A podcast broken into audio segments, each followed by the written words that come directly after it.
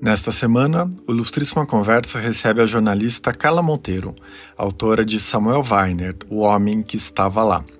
A biografia, publicada pela Companhia das Letras, apresenta um retrato minucioso da trajetória de um dos nomes mais importantes da imprensa brasileira do século XX. Fundador da Última Hora, que revolucionou o jornalismo na década de 50, Weiner levantou a bandeira de que os jornais deveriam ter lado, e nunca tentou esconder o seu, enraizado nos ideais do trabalhismo e do nacionalismo que Getúlio Vargas encarnava. Na conversa, a gente falou das origens do jornalista, nascido no leste europeu, e da intimidade que ele construiu com o poder. A criação da última hora só foi possível devido a Getúlio, que proporcionou empréstimos públicos e investimentos de empresários que o apoiavam. E Weiner foi um personagem importante nas articulações para preservar o governo João Goulart antes do golpe de 64. A Carla também tratou das críticas que Weiner sofreu ao longo da vida. Ela se contrapõe à pecha de oportunista que o perseguiu e diz que ele sofreu a maior campanha de desmoralização que já se viu na imprensa brasileira, por ser um outsider no meio e desafiar,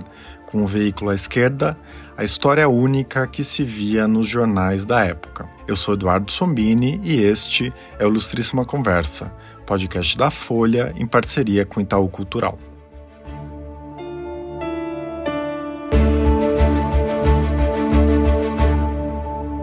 Carla, a biografia apresenta os principais marcos da intensa vida do Samuel Weiner, que se transformou em um dos personagens mais controversos da imprensa brasileira.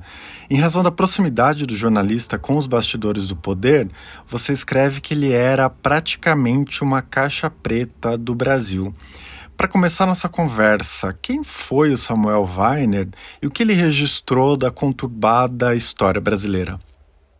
Bom, resumir o Samuel Weiner é difícil, né? Eu vou tentar dar um pouquinho da trajetória dele. O Samuel ele começa como jornalista, né? Ele estreia como jornalista efetivamente em 1938, com Diretrizes, é um semanário assim que marcou época, com uma linha editorial muito potente de combate ao nazifascismo, ao Estado Novo, Aí ele já começa a mostrar a que vinha, né? Diretrizes tinha um expediente inacreditável, assim, é Rubem Braga, Álvaro Moreira, Carlos Drummond de Andrade, Jorge Amado, Graciliano Ramos, Raquel de Queiroz, Edmar Morel, Joel Silveira, Francisco de Assis Barbosa, Augusto Rodrigues, Nastra, Moacir Werneck de Castro e Carlos Lacerda. Então aí ele já começa a mostrar esse dom que ele tinha de reunir equipe, de reunir a tropa, como eu gosto de brincar, né? Em Diretrizes, ele reuniu toda a juventude intelectual de esquerda da época. Aí, quando Diretrizes é fechada pelo Estado Novo, em 44, o Samuel ele se, se exilou, primeiro no Chile, depois nos Estados Unidos e finalmente na França. No Chile, ele foi recebido pelo Salvador Allende, nos Estados Unidos, ele trabalhou na Biblioteca do Congresso, ele cobriu a campanha do Roosevelt.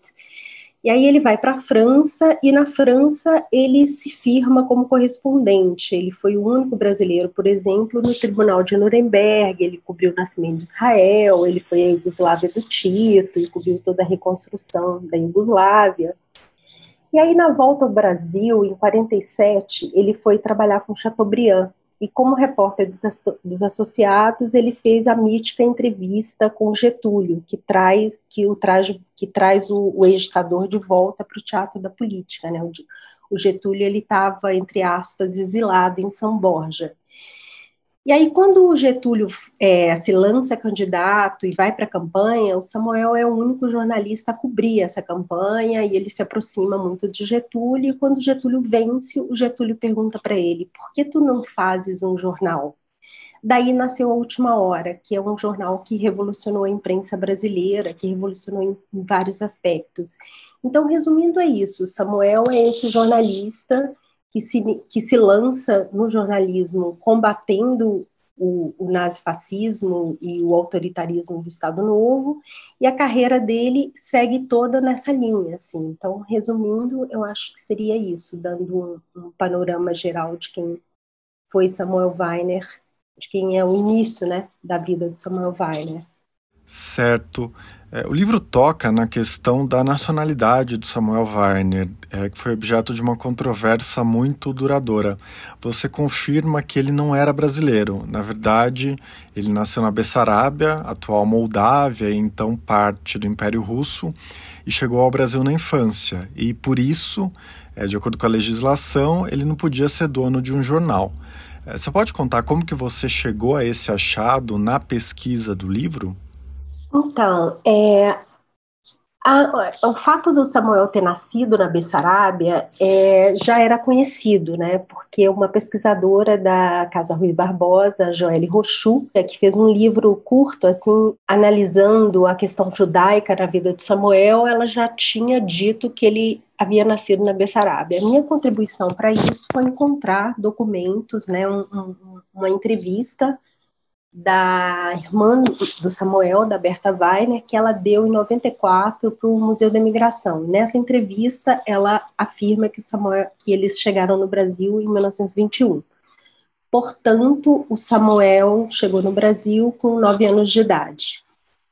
Agora, o que eu queria dizer é que a, a, a vida e a formação do Samuel Weiner, ela se confunde com essa diáspora judaica do leste europeu, né?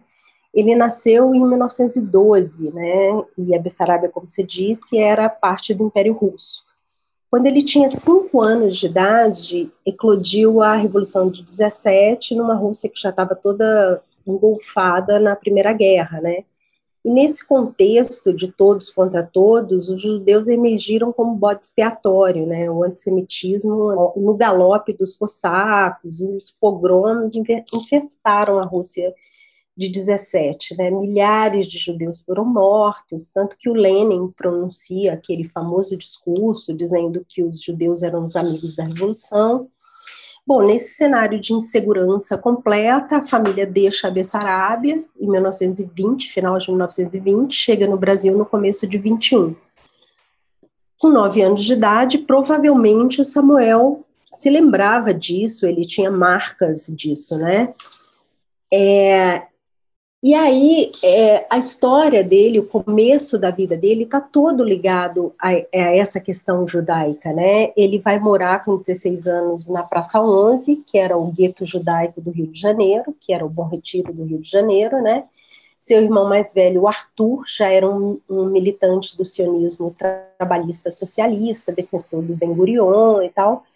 E o Arthur, inclusive, fundou no Brasil Poalesion, o movimento dissidente do Bund, né, porque o Bund rejeitou a, a, a, o sionismo, né, a, criação de uma pátria judaica, e aí surge o Polesion, que era liderado no início aí pelo Ben Gurion, então a formação ideológica de Samuel, ela vem toda desse movimento sionista, trabalhista, nacionalista, né, e ele persegue isso a vida inteira.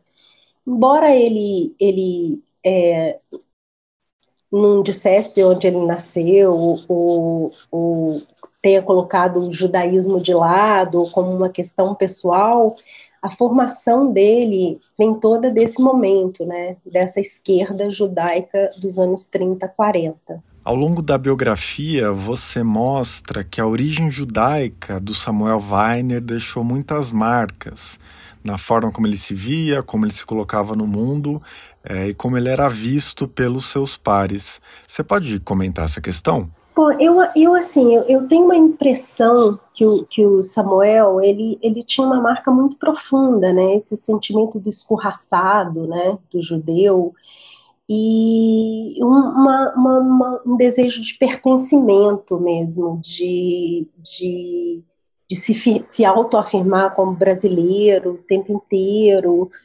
é, e a, e a partir daí, eu acho que eu, eu vejo a campanha que o Samuel sofreu durante a vida inteira, que tem um cunho antissemita ali, né?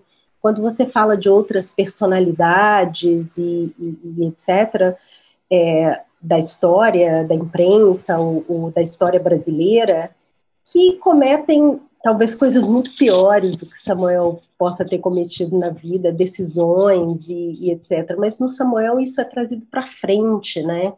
é como é, virou uma marca do Samuel, né? Todo mundo fala o Samuel é controverso, Samuel é polêmico, o Samuel é, é, não tem caráter, não sei o quê. Eu vejo isso tudo muito com um pouco aí de um ranço antissemita, sabe? É, eu não sei se eu estou conseguindo me, me fazer entender, mas eu acho que ele carregou isso de uma forma muito forte, assim, tanto que ele, ele eliminou a história judaica dele, né? Na autobiografia ele fala muito pouco disso, ele fala que ele já tinha se afastado das raízes judaicas e tal, mas você vê que ele nunca se afastou, né? Que ele está sempre ali é, é, é, lutando por esse pertencimento, né, lutando para fazer parte, lutando para se provar brasileiro, e, e, isso desenvolve nele um nacionalismo assim realmente potente, né? O Samuel ele era mais brasileiro do que do que todo mundo, né? Você vê aqueles sobrenomes todos muito elegantes do Rio de Janeiro, né? Uma turma que tinha uma certa uma certa vergonha de ser brasileiro, né? O Samuel não, ele sempre se reafirma brasileiro o tempo inteiro. E eu acho que isso tem muito a ver com essa esse desejo de pertencimento e esse sentimento do escorraçado. É, eu vejo assim. Então, voltando à incursão do Samuel Weiner no mundo do jornalismo, é, você aborda a fundação da Diretrizes, as propostas da revista e a sua linha editorial. É, você pode dar mais detalhes da revista é, e é, de como as tensões com a ditadura do Estado Novo se desdobraram?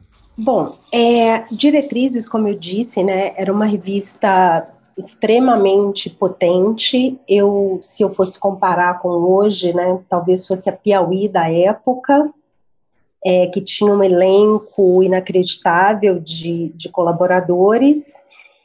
E em diretrizes, o Samuel ele desenvolve uma campanha assim ferrenha é, em prol do, do pan, panamericanismo, né? Estamos falando de tempo de guerra, então a revista se alia ali aos Estados Unidos para defender o alinhamento continental.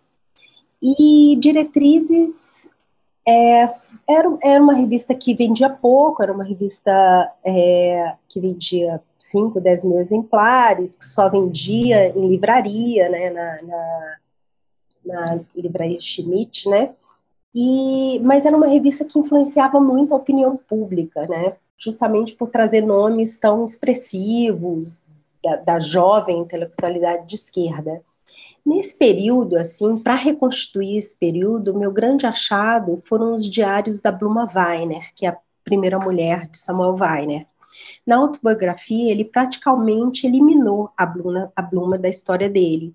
Falava que era um casamento passageiro, mas é um casamento passageiro que durou 17 anos. Então, através desses diários, eu pude reconstruir muito da persona do Samuel e da formação de diretrizes. E a tensão com o Estado Novo, ela culmina com o fechamento da revista e a fuga do casal para o exílio, né? E Bloom era uma mulher extraordinária, feminista, comunista, intelectual, a melhor amiga da Clarice Lispector. Então foi muito fascinante conhecer essa época pelos olhos dela, né? Eu ficava me imaginando na redação de diretrizes, funcionava no apartamento do Samuel. Era uma revista que tinha uma ligação muito forte com os comunistas da época, né? Era praticamente dominada pelos comunistas, né? Então é isso, assim, é uma revista muito expressiva e que, que marcou mesmo essa geração. Né? Todo mundo trabalhou em diretrizes. É, você escreve na introdução do livro que o Samuel Weiner foi o homem de três presidentes, o Getúlio, o Juscelino e o João Goulart e travou uma guerra de décadas com Carlos Lacerda. Queria que a gente falasse de cada um deles, começando pelo Getúlio, que é, sem dúvida, o personagem incontornável da trajetória de Samuel. Você pode contar como aconteceu essa aproximação com Getúlio? Então, como eu falei, né, é, ele volta do exílio, ele vai trabalhar nos Diários Associados, e nos Diários Associados ele faz a, a mística entrevista que traz o Getúlio de volta para a política. É, segundo a autobiografia do Samuel, o que ele conta né, na autobiografia é que ele teria ido ao sul fazer uma reportagem sobre o trigo. E ao sobrevoar a estância dos Vargas, ele resolveu tentar a sorte ali, desceu e para tentar uma entrevista. Aí, vasculhando o arquivo de cartas trocadas entre Getúlio e Alzira Vargas nesse período, eu encontrei correspondências que comprovam, na verdade, que o Samuel ele sabia muito bem para onde estava indo. Né? A entrevista havia sido combinada por Alzira com o líder da, da UDN, provavelmente com Chateau uma jogada política ali para forçar o Dutra a descer do muro. Mas como o Samuel era mais esperto que todo mundo, ele saiu do Rio no meio do carnaval e alcançou o Getúlio antes da carta da Alzira Vargas informando que a entrevista tinha sido combinada. E ao pegar o ex-ditador ali de, de toalha, né, desprevenido, Samuel arrancou, arrancou dele uma, uma entrevista realmente maravilhosa, assim o Getúlio se abre para ele, a entrevista é muito viva, muito, muito impressionante, assim. E aí, com a imensa repercussão dessa entrevista, o Samuel e o Getúlio se aproximam. Aí, quando o Getúlio se lança candidato, o Samuel é o único a cobrir a campanha. Né? A imprensa ignorou Getúlio, é, centrou as forças todas ali na campanha do brigadeiro Eduardo Gomes, que era o candidato da UDN. E aí, quando o Getúlio ganha, o Samuel era ali o aliado de primeira linha do Getúlio Vargas. E aí começa toda a história da última hora. Você pode falar um pouco mais em detalhes como se deram os acertos para o Samuel Weiner fundar a última hora? É, que tipo de relação ele estabeleceu com o Getúlio depois da criação do jornal? Eu, eu, eu acho que o Samuel ali, o Getúlio, o Getúlio era um cantador de serpentes, né? Era um cara extremamente carismático, extremamente inteligente. E eu vejo claramente que o Samuel ele se encanta pelo Getúlio, né? Ele vira praticamente um súdito do Getúlio, né? Mestre e discípulo ali. Acho que como todo mundo que rodeava o Getúlio, né? O Jango, o Brizola, todo mundo tinha essa essa, essa, essa posição de súdito ou de discípulo do Getúlio, né? E aí o Getúlio ele era um ele era um presidente forte eleitoralmente, ele foi eleito com uma vantagem absurda de votos, mas um presidente muito fraco é no sentido de, de, de social, social não, no sentido mais a imprensa combatia muito Getúlio, né? A imprensa não aceitou a volta do ex-ditador. Então, Getúlio ele era chincalhado na imprensa. Então, ele precisava ali de um jornal que defendesse o seu lado, né? Que defendesse o nacionalismo e o trabalhismo. E o Samuel é, vem como esse cara, né? O Samuel já tinha essa formação trabalhista e nacionalista que ele traz lá da sua herança judaica. E o Getúlio, obviamente, um homem extremamente inteligente, o Getúlio percebe isso e, e propõe a ele fundar um jornal. Aí, como se dá esse jornal? O Getúlio, né, com o poder dele, consegue ali abrir as portas do Banco do Brasil para que o Samuel consiga empréstimos para fundar a última hora, e os poderosos que gravitavam em torno do, do catete, como é, o Walter Moreira Salles, o, Rica, o Evaldo Lodge, o Ricardo Jafé, o Francisco Matarazzo, essas pessoas entram como investidores privados. Então, aí nasce esse jornal, que, é, que já nasce grande, né? já nasce um jornal que contrata todos os melhores da praça, que, que vem com uma diagramação nova, que vem com uma cara nova. A gente está falando aí dos anos 50, né? É, a imprensa estava muito adormecida é, tinha ali vivido anos de ditadura, de Estado Novo, eram jornais muito feios, não tinha fotografia, não tinha diagramação, as matérias começavam no início da página terminavam lá no fim. E aí, com dinheiro, Samuel tinha dinheiro, ele faz um jornal que inova, que arrebenta, que, que em menos de um ano já vendia 100 mil exemplares, 150 mil exemplares. Então foi isso, assim, foi uma aliança de, de uma aliança muito forte, assim, quase incondicional entre Getúlio e Samuel. A última hora ela nasce como um jornal getulista, abertamente, francamente getulista. Sim, com certeza.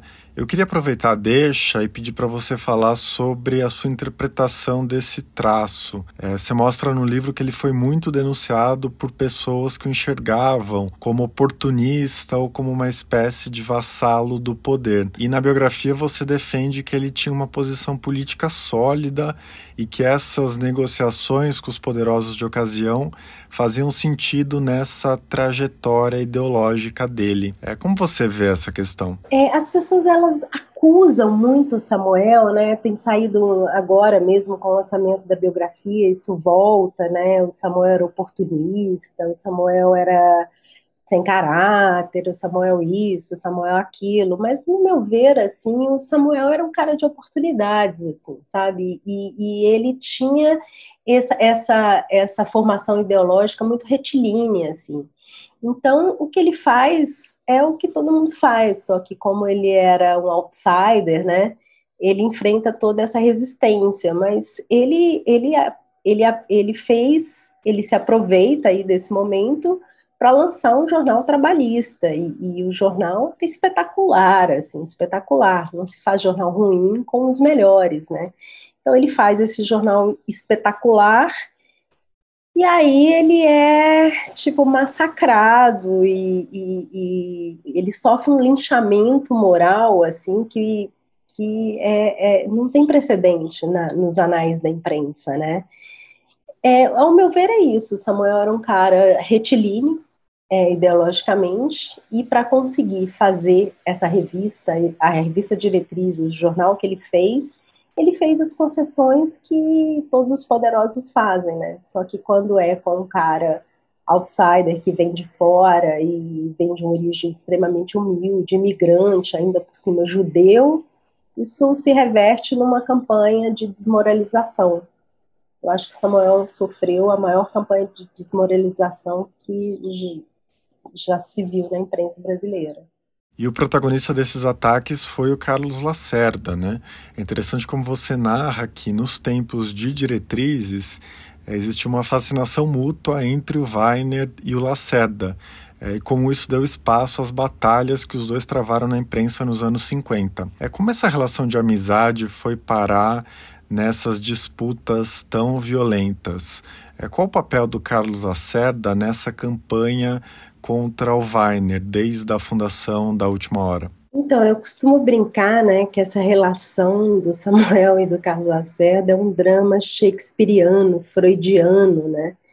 É, como você falou, nos tempos de diretrizes eles eram inseparáveis, assim. Aí até que o Lacerda fez uma reportagem comprometedora sobre o Partido Comunista. O Lacerda era comunista mas aí ele escreve esse perfil do Partido Comunista e os comunistas não gostam. É, ele é acusado de, de entregar nomes. A, a, reportagem nem citava nomes, mas parece que a partir da reportagem a polícia do Estado Novo conseguiu identificar alguns comunistas que foram presos, enfim. Aí o Lacerda ele é excomungado pelos comunistas. Daí em diante a relação dele com Samuel começa a desandar né? São vários pequenos incidentes assim que culminam na fúria que o Carlos Lacerda demonstrou com Samuel mais tarde, né? Em, 50, em 53, quando é instaurada a CPI. E durante a CPI que investigou a última hora, né, a primeira CPI midiática da história brasileira, o Lacerda ele ficava até três horas no ar, na televisão, na, na, no, no horário nobre da TV Tupi, achincalhando o Samuel, assim, foi uma, uma coisa assim, uma campanha de uma violência inacreditável. Então, assim, é, é difícil dizer. Eu acho que o Lacerda ele tinha uma, uma, uma, uma, personalidade messiânica, né? Ele era extremista, independente de ser de esquerda ou de direita. Quando ele era de esquerda, ele era extremista. Quando ele foi para a direita, também. Então, assim, o Samuel virou ali esse, esse foco de destruição do Lacerda. E o Lacerda usa muito a campanha contra o Samuel também para atingir o Getúlio. Né? A campanha contra o Samuel é o início da crise que leva ao suicídio do Getúlio. E, e era, era um, um, uma, uma situação política complicada, né? o, o, o antigetulismo era muito forte, o Lacerda usa o Samuel, usa a última hora, é, os favorecimentos que o, que o Samuel teve lá, dos empréstimos e tal, para destruir o Samuel, mas o objetivo final dele mesmo era destruir o Getúlio, né? Então, acho que ele matou dois coelhos com uma cajadada só ali. E não sei, o Samuel fala muito de inveja, de recalque do Carlos Lacerda. E se você estuda a história do Carlos Lacerda, você realmente percebe que o Carlos Lacerda era uma figura, é, um assassino de reputações, né? O, Samuel, o, o Lacerda, como diz o Nelson Rodrigues, foi o assassino de um suicida, né? Então, acho que fazia parte muito da personalidade do, do, do Carlos Lacerda. Nos capítulos em que você registra o que aconteceu nesse longo 1953 do Samuel Weiner, é, quando ele sofreu a CPI, você diz que a princípio deveriam existir duas CPIs, não é? Uma para investigar a última hora e outra para os outros veículos de comunicação. É, e que no fim das contas, só o Weiner teve a sua vida e os seus negócios devassados. É, você pode dizer como você vê a situação dos outros jornais da época? É, você escreve, por exemplo, que empréstimos com irregularidades, né, um questionamento que o Samuel sofreu, eram comuns. Olha, Eduardo, eu vou falar um pouquinho do que eu acho que é a maior contribuição do Samuel Weiner para a imprensa brasileira e para a democracia brasileira. Né? Para mim, a maior contribuição dele foi introduzir numa grande imprensa majoritariamente liberal e conservadora, um jornal francamente trabalhista e nacionalista. Eu acho que com isso ele desafia dois pilares da imprensa, né? Primeiro, o ponto de vista neutro, né? O lugar de fala neutro, para usar esse termo da moda, né? Ele sempre defendeu que o jornal tinha lado, ele assumiu dele, para justificar isso, inclusive ele citava os exemplos da imprensa inglesa, da imprensa francesa, países que têm tradição de jornais ligados a partido, né? A última hora era um jornal partidário. E segundo, Samuel desafiou a história única, né? Para usar esse termo aí da escritora nigeriana, é a Chimamanda, quando ela fala do lugar de fala da literatura hegemonicamente europeu. Então, o Samuel desafia essa história única, né? Ele traz o ponto de vista trabalhista e nacionalista e fora isso, né, o Samuel ele fez um jornal que obrigou os outros jornais a se mexerem, né? Ele, ele começa a pagar bem os repórteres, então os outros jornais para manter sua equipe tinham que pagar bem. Ele é, revoluciona é, a, a parte estética, fotográfica. Então, assim, ele mexe muito com as estruturas da imprensa, né?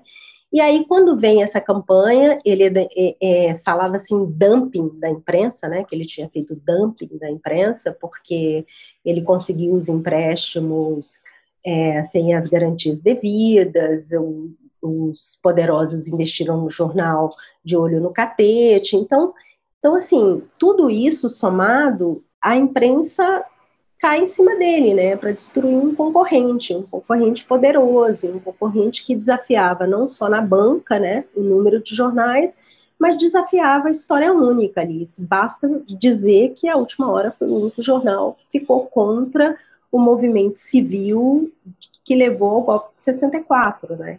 O golpe teria acontecido em 54, mas aí o Getúlio se mata e vira a mesa. É, nesses próximos 10 anos aí tem todo um movimento que culmina com o golpe de 64, e Samuel era o outro lado. Então, assim, eu acho natural, né, natural entre aspas, todo esse linchamento do Samuel, né? O Alberto Dines dá um depoimento muito interessante no livro, que nunca foi contra o jornalista que se corrompeu, mas contra uma ideia, né? Contra um outsider que vinha ali contar uma outra história.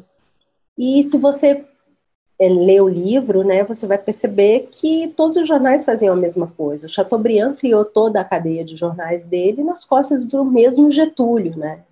O Chateaubriand é aliado do Getúlio em 1930. É, o Globo tinha 17 empréstimos em que dava a mesma garantia, que era uma rotativa velha o, o Diário Carioca, né, o, a sede do Diário Carioca, que o Samuel compra do, do, do, Diário Carioca, ela tinha sido, entre aspas, um presente do Dutra. Então, assim, né, não, não era contra um jornalista corrupto, era contra um outsider que vinha ali desafiar essa história única, né? Eu, eu vejo dessa forma. E para a gente seguir para o segundo presidente com quem o Samuel Weiner teve uma relação de muita intimidade, o Juscelino. É, você mostra uma mudança nos ventos com o início da presidência JK, não é, com a atmosfera de crescimento econômico e renovação cultural da época, que culminou na construção de Brasília. É como Samuel navegou nos anos JK.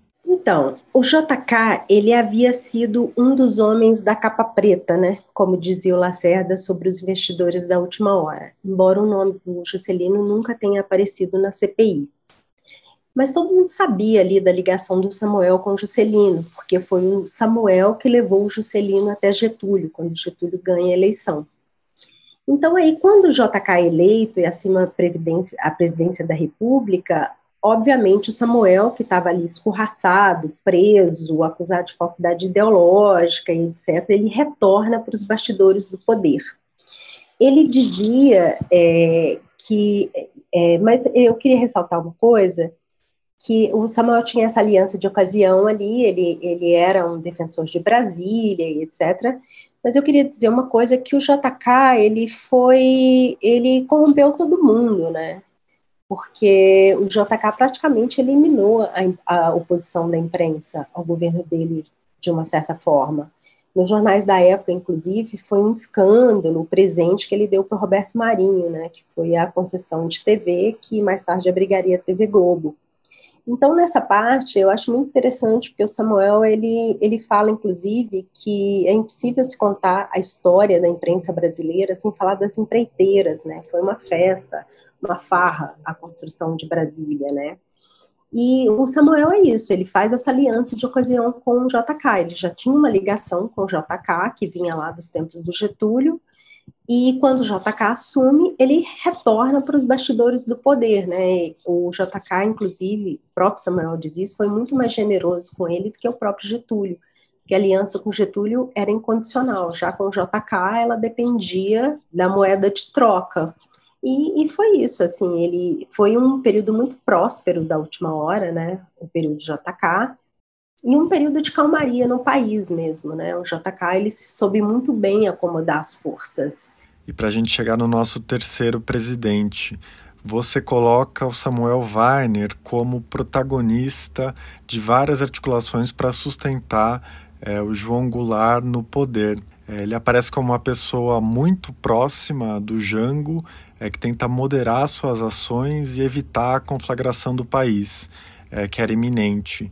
É, qual o papel do Samuel Weiner nesse cenário pré-golpe de 64? Segundo a Maria Tereza Goulart, o Samuel e o Jango, eles eram amigos para além da política ali, né? Eles eram amigos de boemia, né? Os dois tinham essa veia boêmia e, e eles eram muito próximos, né? Eles se conheceram ali nos românticos tempos do, do, da campanha do Getúlio, então eles tinham uma afinidade muito grande. Quando o Jango assume o poder em 61, após a renúncia do Jânio Quadros, o Samuel se torna um de seus conselheiros ali, né, de, de, acordo com os documentos lá do Departamento de Estado dos Estados Unidos, o sétimo conselheiro, que influenciava muitas decisões do Jango.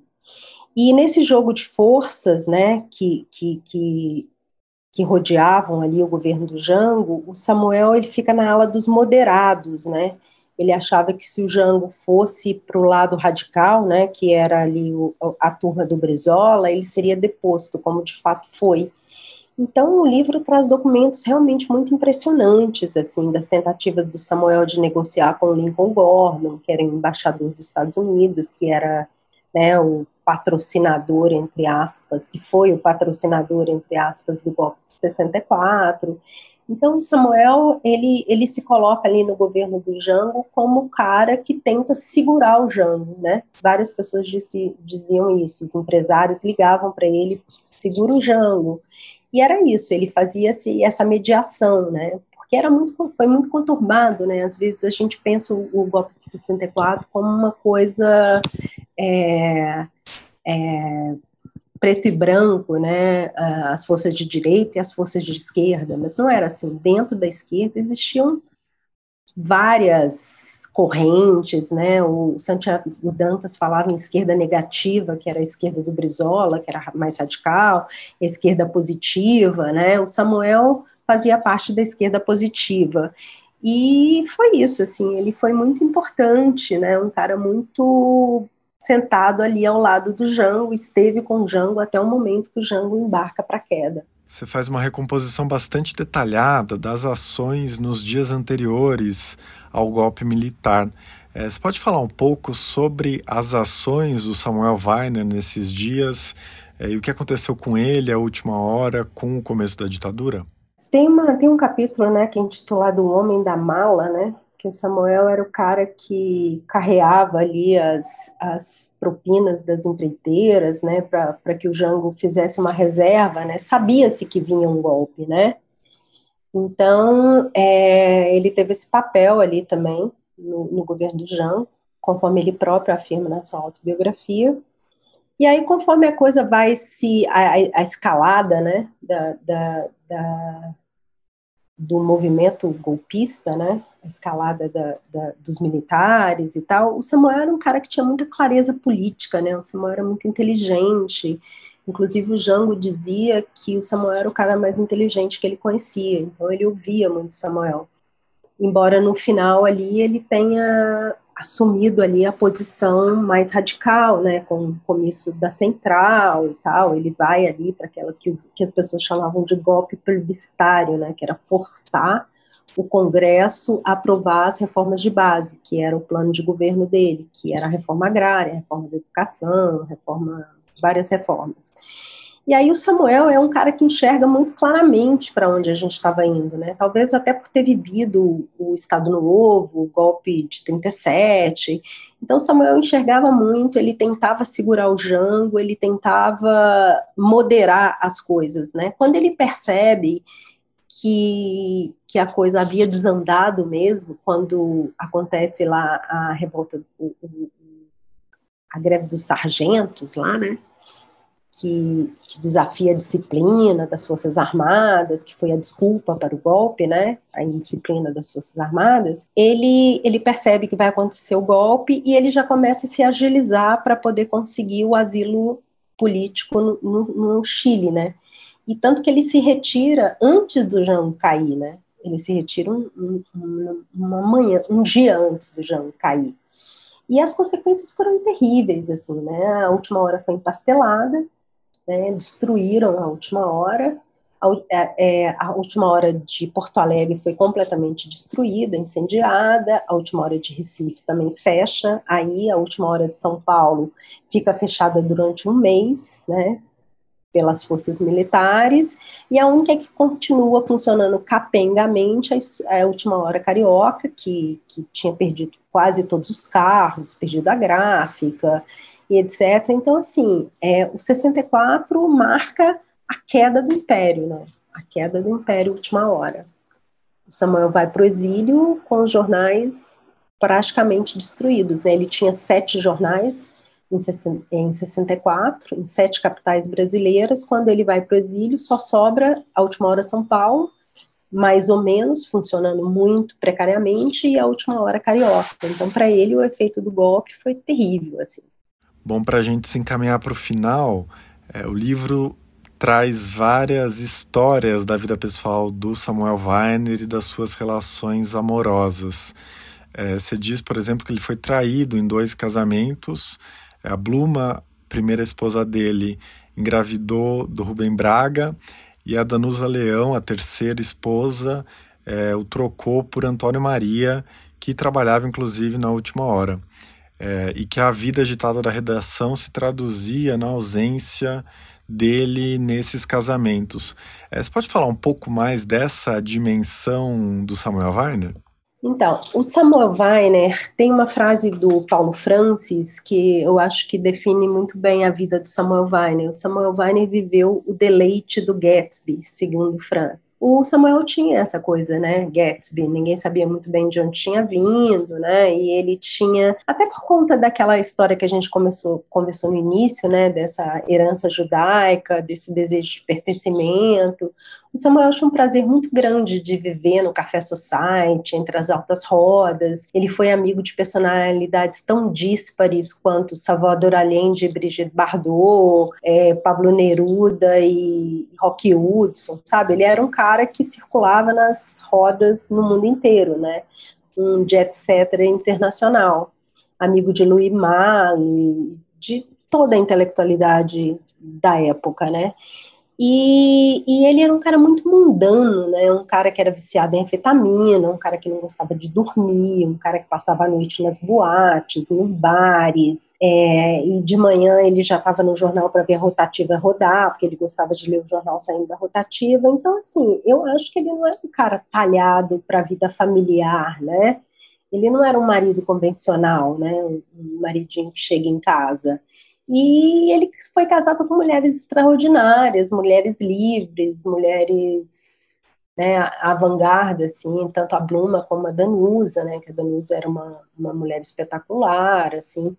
Então, assim, eu acho que o, ele, ele não era talhado para essa vida, né, embora ele fosse um pai amoroso, um apaixonado pelos filhos e viveu para os filhos muito, né, viveu a vida dos filhos, mas eu acho que é normal, assim, para um cara como ele ter uma vida. Ele tinha uma vida conturbada, ponto, né? Tanto pessoal quanto profissional.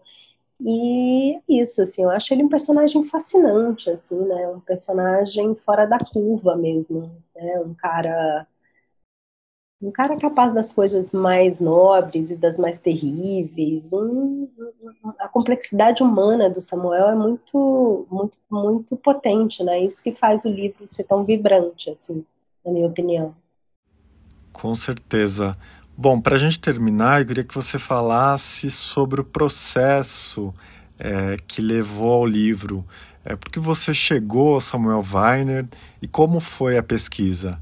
É uma pesquisa muito detalhada, muito ampla, com vários achados inéditos, enfim. É, como foi esse processo de pesquisa e escrita do livro? Bom, Eduardo, foi uma foi uma batalha, assim. Eu comecei a fazer esse livro em 2014, né, por questões muito pessoais, assim, eu estava muito 2013, 2014, o Brasil vivendo aquela convulsão social, né, com, com as manifestações, com o impeachment da Dilma. Então, eu estava questionando muito meu papel como jornalista, o papel da imprensa. E nesse momento, assim, o Samuel volta para mim, né? Eu tinha lido lá minha, minha Razão de Viver, a autobiografia, quando foi lançada, e foi um livro muito discutido, muito impactante. E eu comecei a pensar que personagem que eu poderia estudar que poderia me que poderia jogar luz assim, né? Que poderia abarcar o século XX, né, todas as, as a, né, o século XX foi muito conturbado, né, teve duas guerras, duas ditaduras, várias tentativas de golpe, contra-golpe, né, forças de direita lutando contra forças de esquerda, uma polarização muito grande, e aí eu comecei a pensar quem é o personagem que abarca esse século XX e que, sobretudo, conta essa história do ponto de vista da imprensa, né? E aí eu pensei no Samuel Weiner. E aí eu comecei a estudar, assim, e eu me encantei muito por ele, sabe? Me encantei pela, pela trajetória, pela história. Não me encantei, ah, o Samuel é um santo. O Samuel nunca foi santo, né? Graças a Deus. E aí mergulhei mesmo. Foram cinco anos lendo jornais. Eu li jornal dos anos 30 até os anos 80, vários jornais, né?